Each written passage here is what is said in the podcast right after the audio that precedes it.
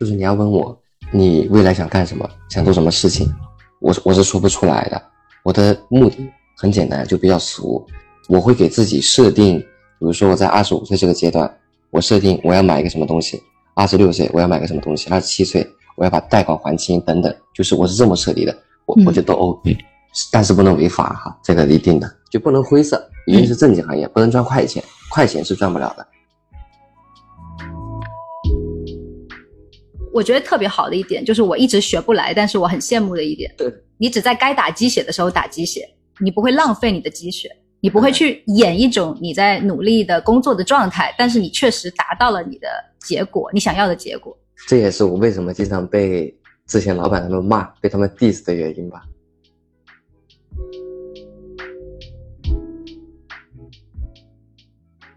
靠自己双手挣来的米，然后回馈出来，成就感。无与伦比，感觉自己能够分担家里的事情了，觉得自己真的长大了。对对对对对，就有用了。最怕的就是那种无力感和不被认同。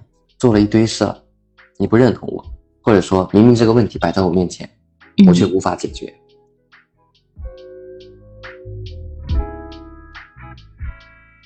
Hello，大家好，我是飞机。今天我邀请了我的朋友阿萨来做一期客座节目。关注我们的朋友也非常清楚，我们节目一贯的风格就是分享一些精神世界，以及说我们对于现实世界中发生的事情的一些想法和思考。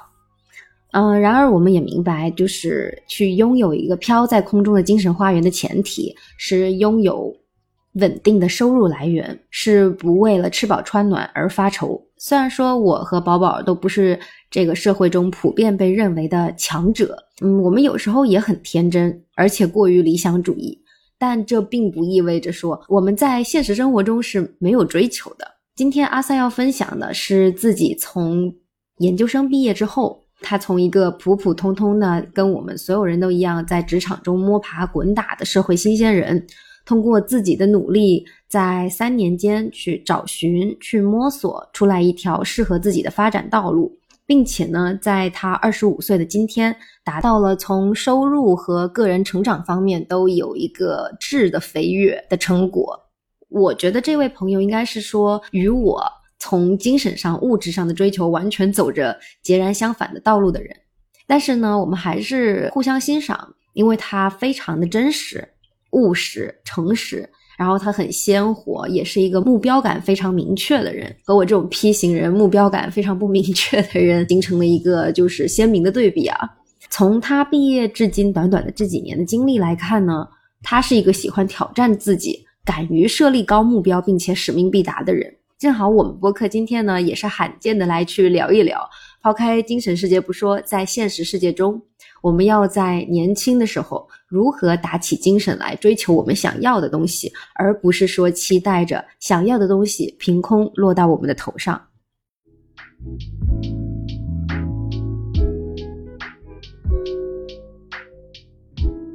Hello，大家好，我叫阿萨，叫我 Aza 也可以。我是研究生毕业的，在国内读了两年，然后还有四年在国外就做交换出去。就考进大学的那一天，你就知道你。读了两年书，你就要出去，是不是？不知道的。我做这个决定啊，是因为在大一或者还是大二的某个晚上，我 去我们学校那个研究室去的时候呢，我发现了，嗯，我们很多学长学姐呢，真的就是下楼拿个外卖，嗯，完事儿就坐在那里一直玩手机打游戏，嗯，也没有干嘛。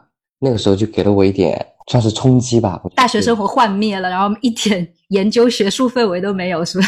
我没有学术氛围，虽然说哈，我也不是一个说特别爱学习的人，但是真的这种感觉，我还是做不到。但是爱玩我可以理解，但是如果天天这么虚无的度日，还是受不了。那个时候就决定，那要不出去得了。怎么说呢？因为我自己的专业很多科目我也我也不太感兴趣，出去国外想着学习一下什么新的语言啊、新的文化什么的，加上自己性格比较外向。你考进国内的大学的时候报的是什么专业啊？我报的其实更加偏向于一些什么像商科呀、管理呀的这方面，但是呢，最后读了个食品工程，像二幺幺啊这类的大学，我就被一个垫底的录取了。哎，不会，咱们选这个大学。哎，咱就是说二幺幺就是二幺幺。哎，交换的时候也还是保持你原来的那个专业吗？还是因为我记得是可以换的吧？国外一般是说大学哦，就还是哎，对，还是还是这个专业一直一一直没有换，也是因为种种原因吧，就一没有换，就出去了。我那个时候为了这个出去还刷绩点，就是把以前过的科目啊，还重新再学一遍。大二的时候上大一的课，大二天天上课，因为很多科目说实在的，大一刚来，嗯到处玩，忙着谈恋爱，这种种种这些东西，忙嗯着社团嘛，就觉得那些东西很风光，就天天出去，也不找寝室，经常跟老师请假，可能就跟老师说一下自己要出去的事情，他基本上都会照顾你的，只要是你每堂课每堂课都去认认真听课，然后考试的话基本上没问题。就是一个专业读读读，一路读到研究生，对，读透了，一个专业学了六年，然后毕业做了别的，读读透了。咱就是说，那你不是应该是这个领域的专家吗？你怎么不继续深造呢也不？能说专家，因为我按照我的自己的性格，就我知道我不嗯适合搞学术，不是适合在那个 lab 里面天天坐着去研究这研究那的，看一下什么美拉德反应啊，研究一下，不行，我我做不到，因为我需要跟人说话，我得 talking，天天 talking，然后就靠一个嘴巴嘴巴子活着的，属于是。这就是非常呃 ENFP 的人。哎，你怎么知道我 ENFP？说对了，快乐小狗。那如果是这个专业出来的话，一般大家都做什么呀？一般要么做营养师，或者进那种食品安检局，嗯，去做那检测员之类的，进一些快销公司做研发人员也可以。这种工作都是那种一屁股坐下去可以干很久的啊。对，干很久的，就比较需要那种能够沉下心来去做事情的。像我这种，咱就主打一个活泼，对吧？刚开始回广州的时候，尝试了大概不到一个月吧，做那个营养师，在那个体育西一家中西结合的理疗店里面，我感觉是跟我设想的有点差别，因为我刚开始觉得营养师应该就是给那种老板啊或者运动员啊这种专业级别的人物服务的。对我印象里也是这样子，或者就是你给明星做一些专业的营养搭配、膳食搭配那一种。但是我大部分的客户，我发现了都是广场舞大妈，哎，我跟你讲，那些人老有钱了，你在说什么啊？受不了啊！跟他们聊天，我真受不了，每天感觉跟相亲一样哦，就他们会特别关心你，年轻人怎么还不结婚呢？啊。对，也不喜欢聊的话题，也不感兴趣。我更希望能跟我二十多岁的年纪，不跟一堆跟我同龄人接触，跟一堆大妈接触，我心态都会变老的。每个人希望自己打交道的年龄阶段是不一样的。就是聊不来。嗯，对，聊不来。不做营养师了之后，你都做什么？不做营养师，后面听取了一些长辈们的建议，嗯做了一下大学老师。我在一所职业技校里面教了大概两个礼拜的西餐。其实我个人还是挺喜欢老师这个职业的，因为我可以不断的输出嘛。嗯上课的时候可能四十分钟的课程，二十分钟讲专业知识，二十分钟跟大家聊聊人生啊之类的，还是挺喜欢的。但是因为一些客观原因，在大学的时候，那个时候是没有去入党，嗯我就是进不了编制。本身是一个硕士学历毕业，我不是说博士生啊。嗯在校方那边就卡得很死，我一定要我要入党，如果我入不了这个党的话，我就进不了正式编制。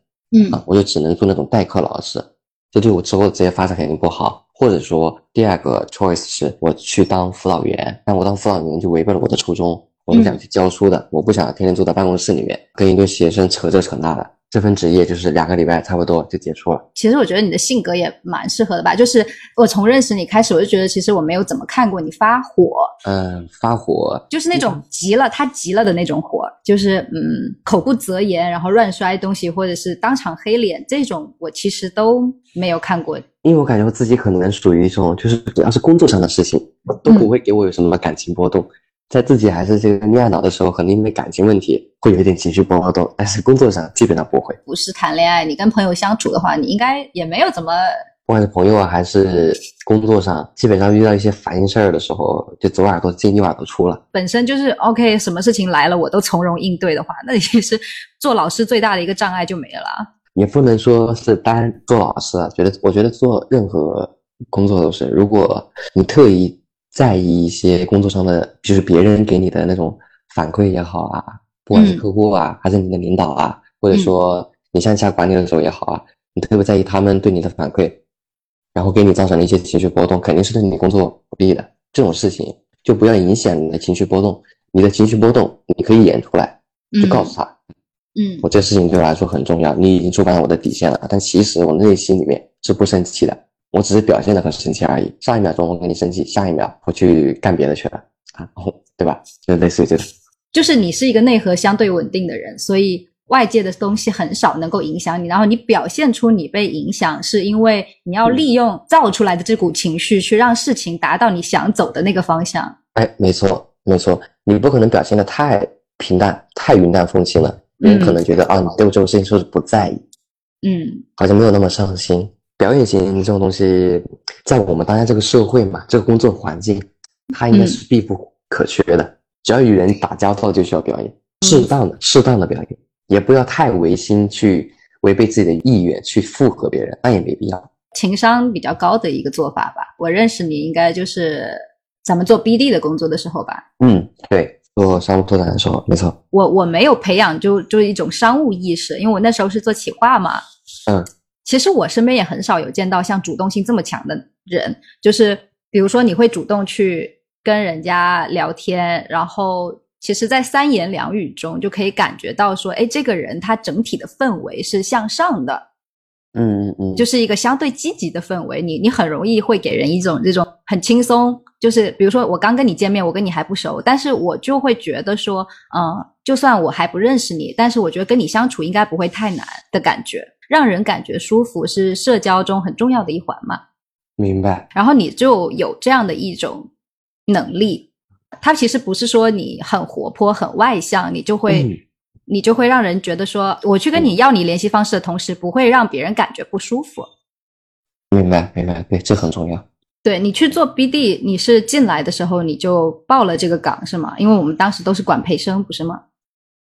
我进来报的是那个企划还是运营来的，没有报 BD。说实在的，你要做企划啊，这你在想什么？那个时候还有点天真，嗯我想的是就是逆向修炼嘛，就是补自己的短板。我感觉哈，因为我这个人是宁做鸡头，不做凤尾的。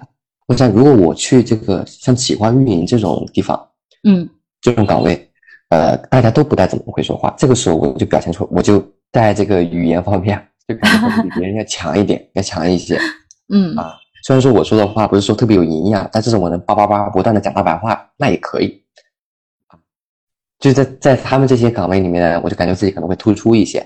然后如果我去 BD，或者说一些完全对外的岗位，就别的别的也可以，不一定是 BD 嘛，那我可能就跟那些人竞争，就显得有一点没那么突出了，就有点平庸无奇了。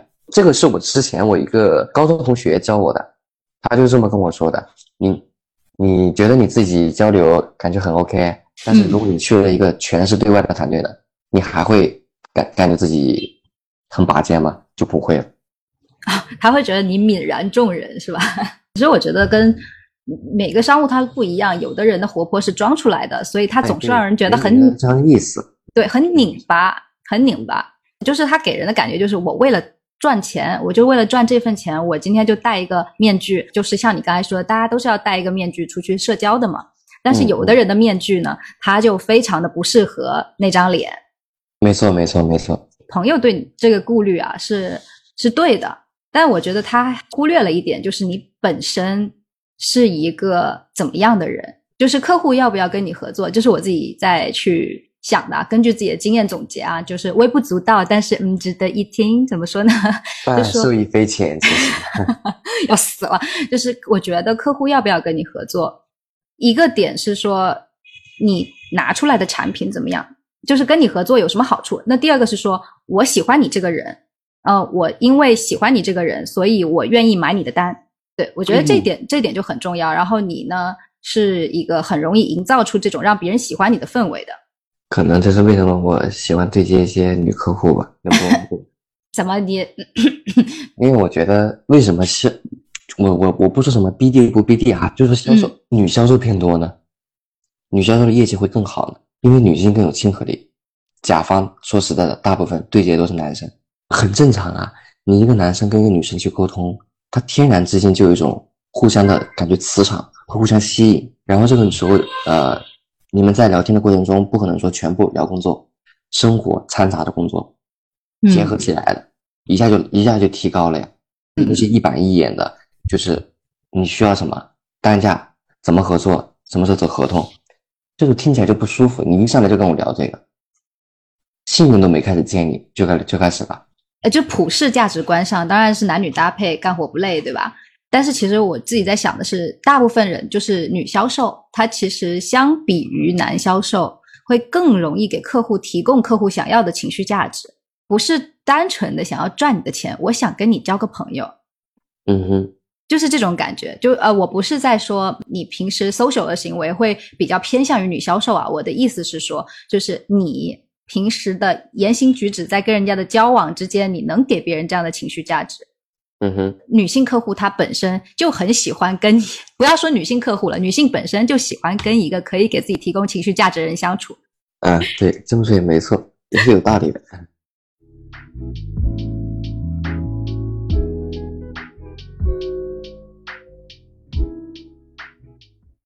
你觉得你喜欢做 BD 的工作吗？嗯，其实我这个人说实在的，我没有一个特别喜欢的工作。嗯，就是你要问我你未来想干什么，想做什么事情，我我是说不出来的。我的目的很简单，就比较俗。我会给自己设定，比如说我在二十五岁这个阶段，我设定我要买一个什么东西；二十六岁我要买个什么东西；二十七岁我要把贷款还清等等。就是我是这么设立的。只要是这个行业，我觉得可以。让我收入增长到我能够实现这个目标，我我觉得都 OK，但是不能违法哈，这个一定的。嗯，同意。就不能灰色，一定是正经行业，不能赚快钱，快钱是赚不了的。嗯，认知以外的钱咱们是赚不到的。嗯，是的。当时我不是咱们办公室第一个离职的吗？嗯，然后然后你是第二个。其实我一直觉得说，按你当时的那个状态，就是 在办公室里还挺舒服的。为什么突然间也离职了？嗯，有几个原因吧。第一个，就是我很不满那个工作环境。说实说实在的，我不是说什么心高气傲，我觉得，嗯，呃，对于多所有人，大家都是吧。基本上大家都是从外面回来啊，或者嗯。呃，不不管是本科还是研究生，嗯，大家都肯定是希望能够有一个舒适的办公环境，而不是说拘泥于一个小小的住宿楼里面。这确实，久而久之会给人产生惰性，而且我们没有工作上的社交，我很不喜欢这样。嗯，没有什么发展空间。对，它的上升空间不大了。我每天工作那些内容，我都我都能背了都。对，是是，已经变成是机械性的重复的工作。机械了。我现在就在广州这种城市，就干这种机械性的活。就感觉已经开始养老，对，可以养老了，差不多了。你这也能线上，我回去随便找一个差不多的，也也一样。嗯，啊，它完全没有上升空间。再就是第二个最主观的问题，就是我的副业已经完全能够 cover 掉我的主业了。嗯，就是我其实觉得很很妙啊，很妙的一点就是，呃，当我们在下班的时候，你没有发现，就是办公室里面只有你是一下班人就不见了的，而且你是有自己的事情要忙的。嗯。那种嘛，就感觉好像是你下班了才是你上班的开始那一种状态。就你上班的时候半死不活，然后一下班就生龙活虎，感觉又要去上班了。下班之后可以社交了啊！下班之后我干别的事情，我又可以社交了。不都不是无效社交吧？不是吃吃喝喝酒肉朋友吧？哎，这个分阶段。怎么说？刚开始的时候，嗯，因为说说实在的，自己这种性格呢，也导致了我本人比较爱玩。嗯，啊，这个玩就是。嗯，年轻人嘛，可能喜欢喝喝酒、蹦蹦迪，嗯，玩玩剧本杀、打打麻将，啊，喜欢交朋友，嗯，啊，就是大家都会，嗯，就我们我们在网上有那种留学群嘛，嗯，都是广州的，然后广然后朋友又会带朋友，这种慢慢慢慢的就会一直参加他们的局，这里搞一下，那里搞一下，其实是说实在的，不但耗精力，而且非常费钱。嗯，了解，那种肯定的呀。但是那个时候你对于朋友就是。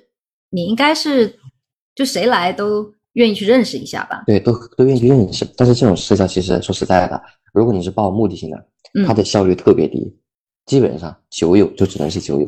对，是这样。发展成什么什么啊合作伙伴啊这些是不可以的。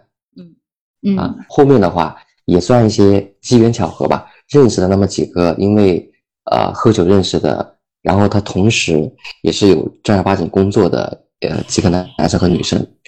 嗯，跟他们一起，除了喝酒之外，可能会约一些饭局，偶尔聊一聊大家所所做的行业，以及自己干什么副业之类的。嗯，慢慢慢慢的，我们就一起组了一个那种小团体，然后和然后开始搞一些呃别的行业了。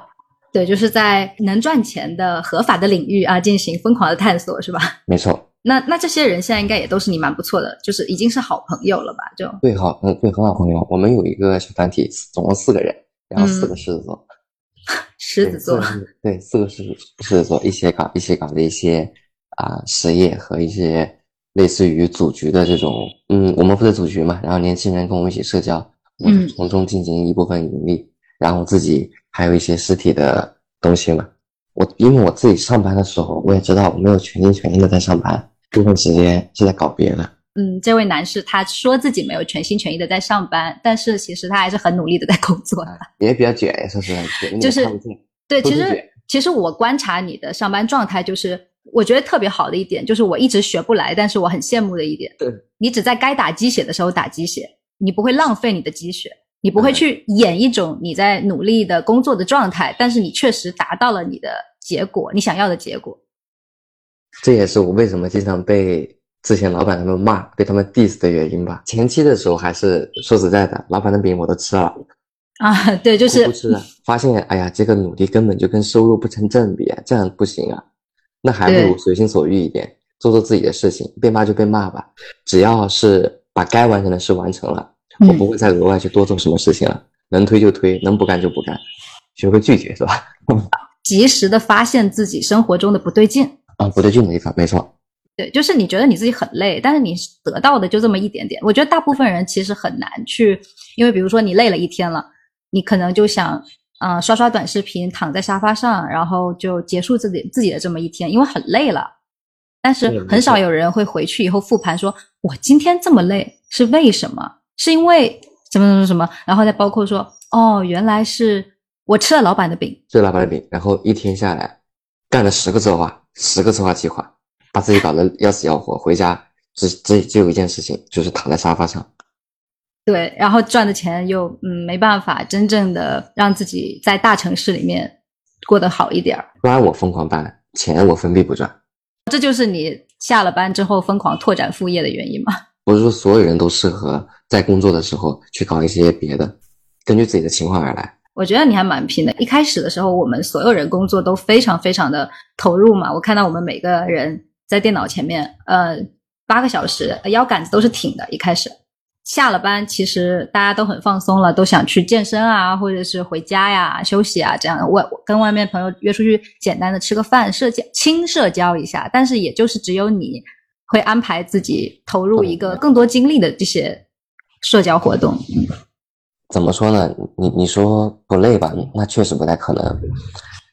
我其实也是在这个前面的时候，跟大家都差不多，就是上完班回去就没什么事儿了，可能谈谈恋爱什么的。后面单身了嗯啊，我觉得单身说确实没有什么事情，完事儿我又不喜欢，说实在的，自己一个人在家里面躺沙发上看视频，我觉得很 emo，我就喜欢和人打交道。那与其和人打交道，我不如在和人打交道的同时，如果能产生一些利益就更好了，我又能玩儿。对，就是顺便拓宽自己的认知边界，认识一些志同道合的人，一起去探探索一些新项目。我主打一个讲大白话呀。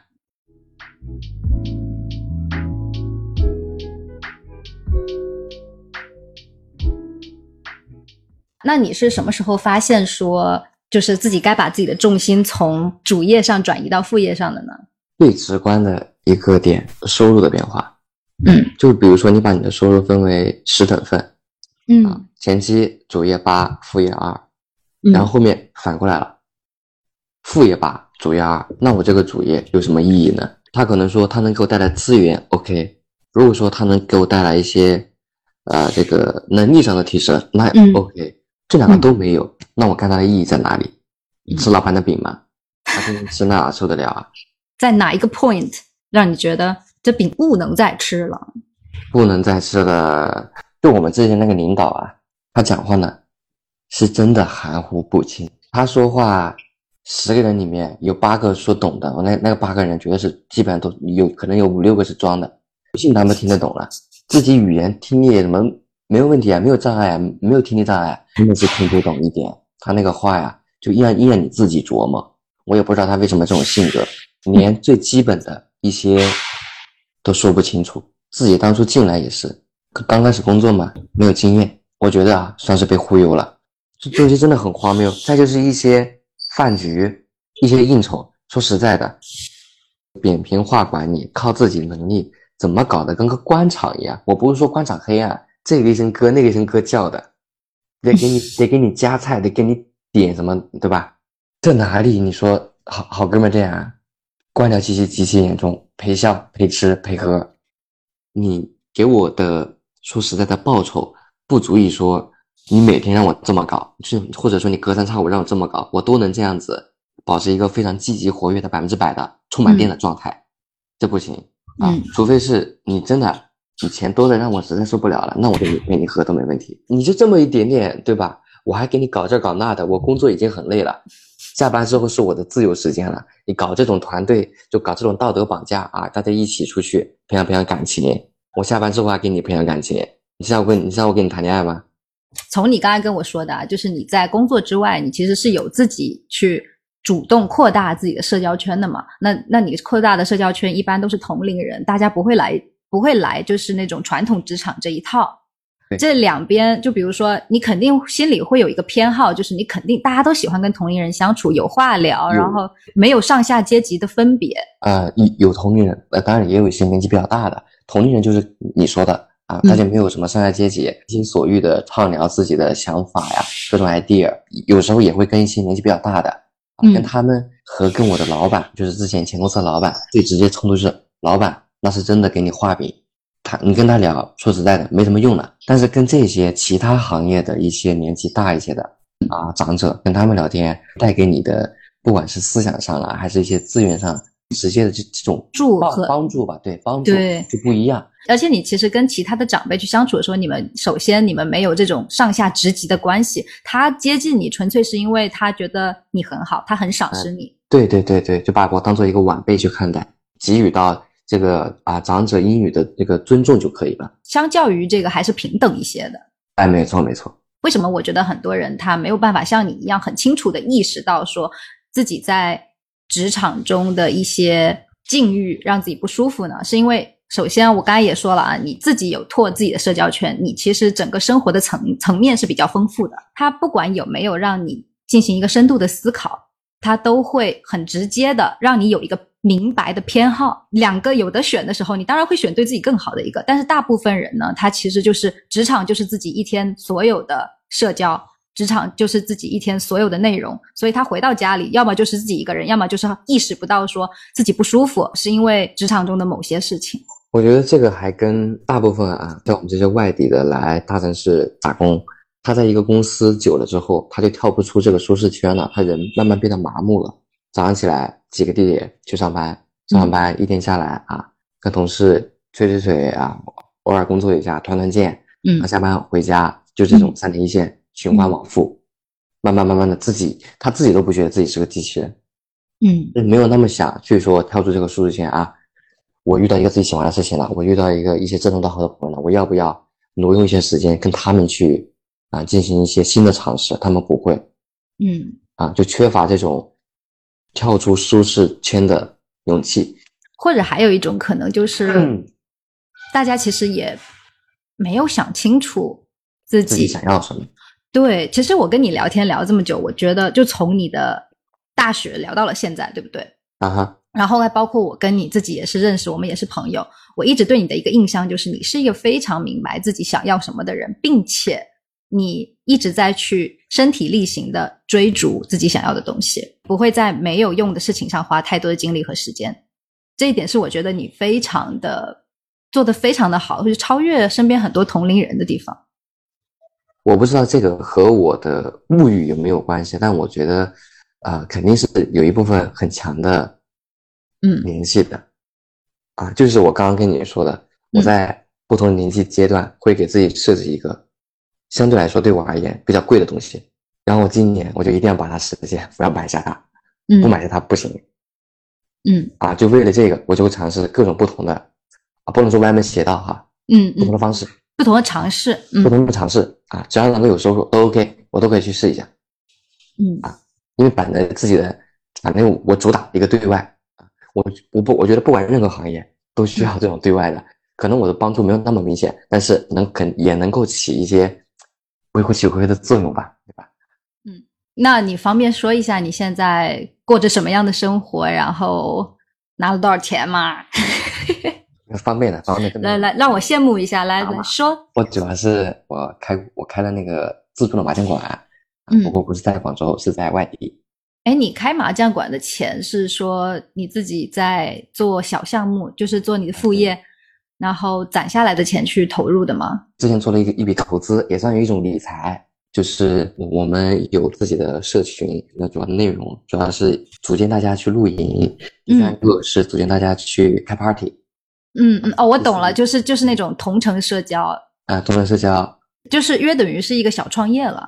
对，小创业，因为有自己的社群嘛，嗯去告诉他们怎么怎么样。有时候也会组织一些，比如说咖啡交流会、嗯读书分享会，也会组织一些这些。呃，怎么说呢？因为我这个人，说实话，我什么活动都会一点，嗯但是不精，我都可以参加。嗯，哎，我你知道吗？我觉得很妙的一点是，对因为你一开始说你从以前到现在，你就是一个喜欢社交的人，而且你也很擅长社交，你也知道怎么社交，包括你的情绪、你的很多就是行为，都可以为了去结识更多的人，去从这个去变化呀、去运用啊什么的，我觉得都做得非常好。交更多的朋友，去探索这个世界就，就是你的爱好，你的爱好它变现了。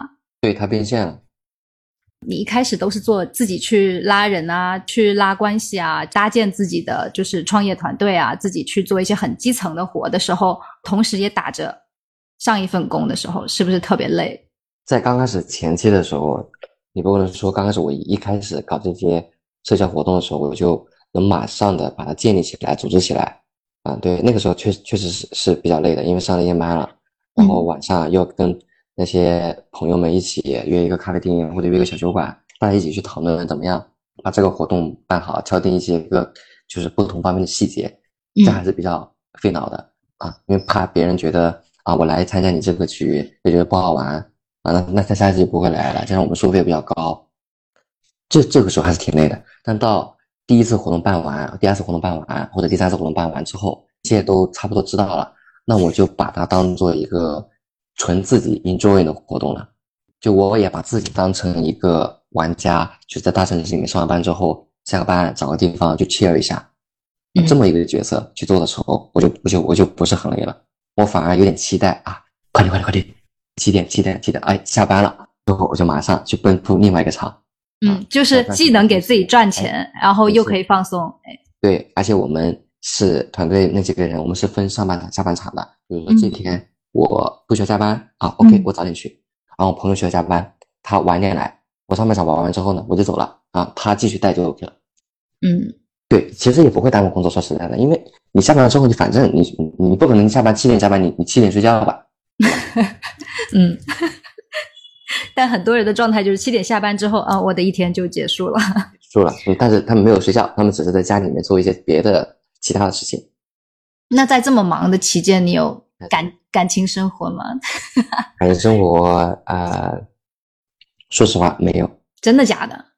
之前是有的，之前在没有搞这些东西之前，嗯不是呃是是有一个的啊，但是那个精力不太好，就是让自己比较内耗。现在回想起来哈，也不能说它没有用，还是有用的，长教训了，让自己学习到很多东西，不能那么轻易相信别人。对，凡事留一线啊，不能百分之百啊，不能和盘托出，嗯，凡事留一点。啊，我怎么觉得你跟他谈完以后，你的青春就结束了呢？那也没有，说实在的，咱那咱们还是渴望宠爱的，说实在的。后面为什么没有这个什么感情的话，嗯嗯，你不能说，嗯，跟女生可能暧昧一点，那就更有感情，那不叫对吧？那反正会接触嘛，接触肯定会接触，我又不是和尚，那他肯定会接触，只不过没有很深入的发展。你也没时间吧？呃，其实时间是有的，这个东西怎么说呢？时间嘛，都靠挤出来的嘛。那你你你你，比如说你跟一个人谈恋爱，一天下来他不回你消息，正常吗？他说他忙，他是当兵的吗？他不是，他是做医生的吗？他不是，那他凭什么可以一天不回消息？只是给你举个例子，就他肯定是有时间的，抽抽空出来，偶尔点几下回个消息，吃个饭，这很正常的，谁都可以做到，就看你用不用心了。嗯男人最大的谎言就是，对不起宝贝，我刚刚在忙，那约等于是说，结束了上一段感情之后，你就把你所有的时间全部都投入到了搞钱这件事情上面去了。呃，可以这么说，百分之八九十，嗯，那你有八九十吧。我发现在，就从之前，主要是我的一个策略，你发现、嗯我从之之前的舔狗，就变成了那种被动型吸引。哦，就是你开始欲拒还迎了。给你简举个简单的例子哈，呃，我不是不是说炫耀什么，就是一个男生在买在买车和没有买车之前，不管是做事的效率还是追追女生的效率，完全不一样，起码有几倍的差距。他这个东西可以给你创造很多之前没有的条件，比如说你刚开始就假个举个例子啊，我约飞机就我约你去，我们刚认识，我我想约你出来吃饭，那我们约到一个地点，嗯。直接吃饭交流，和我来接你，然后去到一个地方交流，完事吃完之后呢，然后呢我再送你回去，再回再回我自己家，我全程我什么都不会做，我只是保持一个很绅士的思想交流的交流嗯啊，对吧？嗯，和我打车来，那效果是完全不一样的。我们多了很多独处的时间，进度会进度条会快速的，就是真的会快速很多。因为你做生意的时候，就比如说做生意，大家都吹牛嘛，都吹水嘛。嗯我我当然我出去见一些别的，有时候跟啊父辈那种级别的人，我不会开自己的车，我会开我爸的车，就效果就不一样。我爸的跟我开我自己的，对吧？嗯明显你说出那句话的含量分量就完全不一样。你嗯知道车钥匙是能够摆在桌子上的，嗯，对吧？你不能摆你不能摆房产证嘛，那那不那不傻。就是适当的秀肌肉。适当的秀肌肉，就是给人有一种幸福力。虽然说确实啊，可能有时候是打肿脸充胖子，但是有一些这种必要的行为是不可或缺的。嗯，我了解。就以为你是在吹牛逼，完全吹牛逼。你这个饼我吃不下一点，你露出一点实力之后呢，你这个饼我还能吃一下。对，你要给到你的客户或者是你的合伙人一点我的价值，很多的情绪价值，包括你的贡献价值，你实际的贡献价值。那对于拍拖来说也是，这个世界上还有很多的纯爱，咱就是说，但是嗯，大家年纪越往上吧，其实越明白，你要做梦，你要活在梦里，起码的一个很大的前提就是你得躺在一张床上，就是你，哎，说的好，对，就是你首先要吃饱了，你才能去想其他的。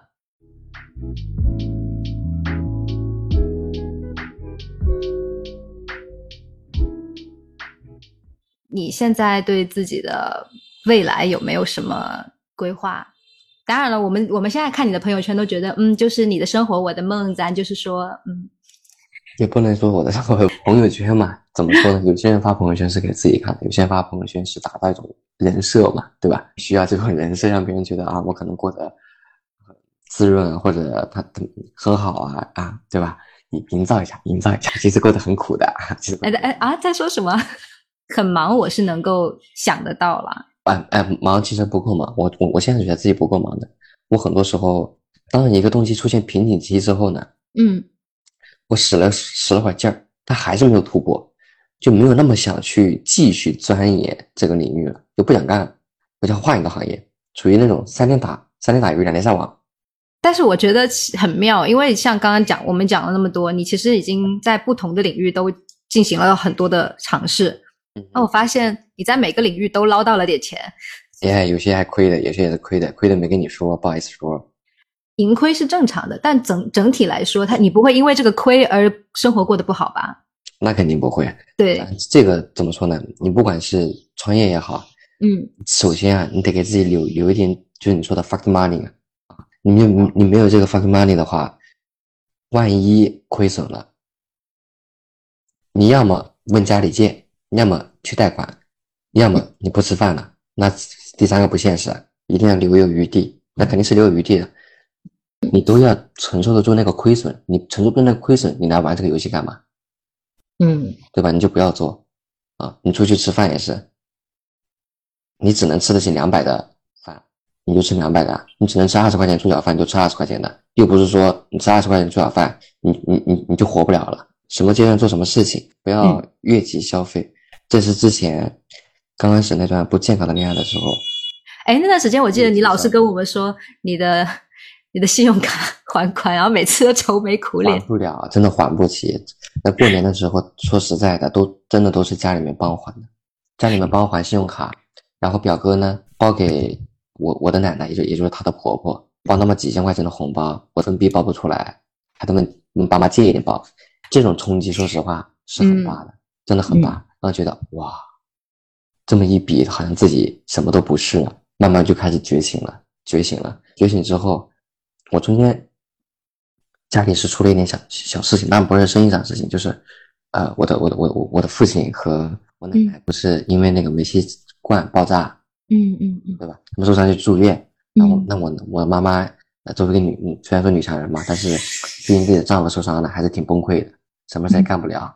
那我自己这个时候成就感就瞬间上来了，把所有的住宿费用、医疗费用全部结清，嗯对吧？结清之后呢，又买来哭哭哭哭哭买了不知道多少东西，放我爸这里，放我放放我奶奶这里，走之前还给我奶奶包个大红包，让她快点好嘛，然后再返回广州，靠自己双手挣来的米，然后回馈出来，成就感无与伦比。感觉自己能够分担家里的事情了，觉得自己真的长大了。对对对对对，就有用了。最怕的就是那种无力感和不被认同。做了一堆事儿，你不认同我，或者说明明这个问题摆在我面前，我却无法解决。这不异地恋嘛，异地恋解决不来一点。你不是纯爱吗？啊，异地恋最纯爱了，男人是嘴，骗人的鬼。哎呀，没有了，画个饼，你 你不吃。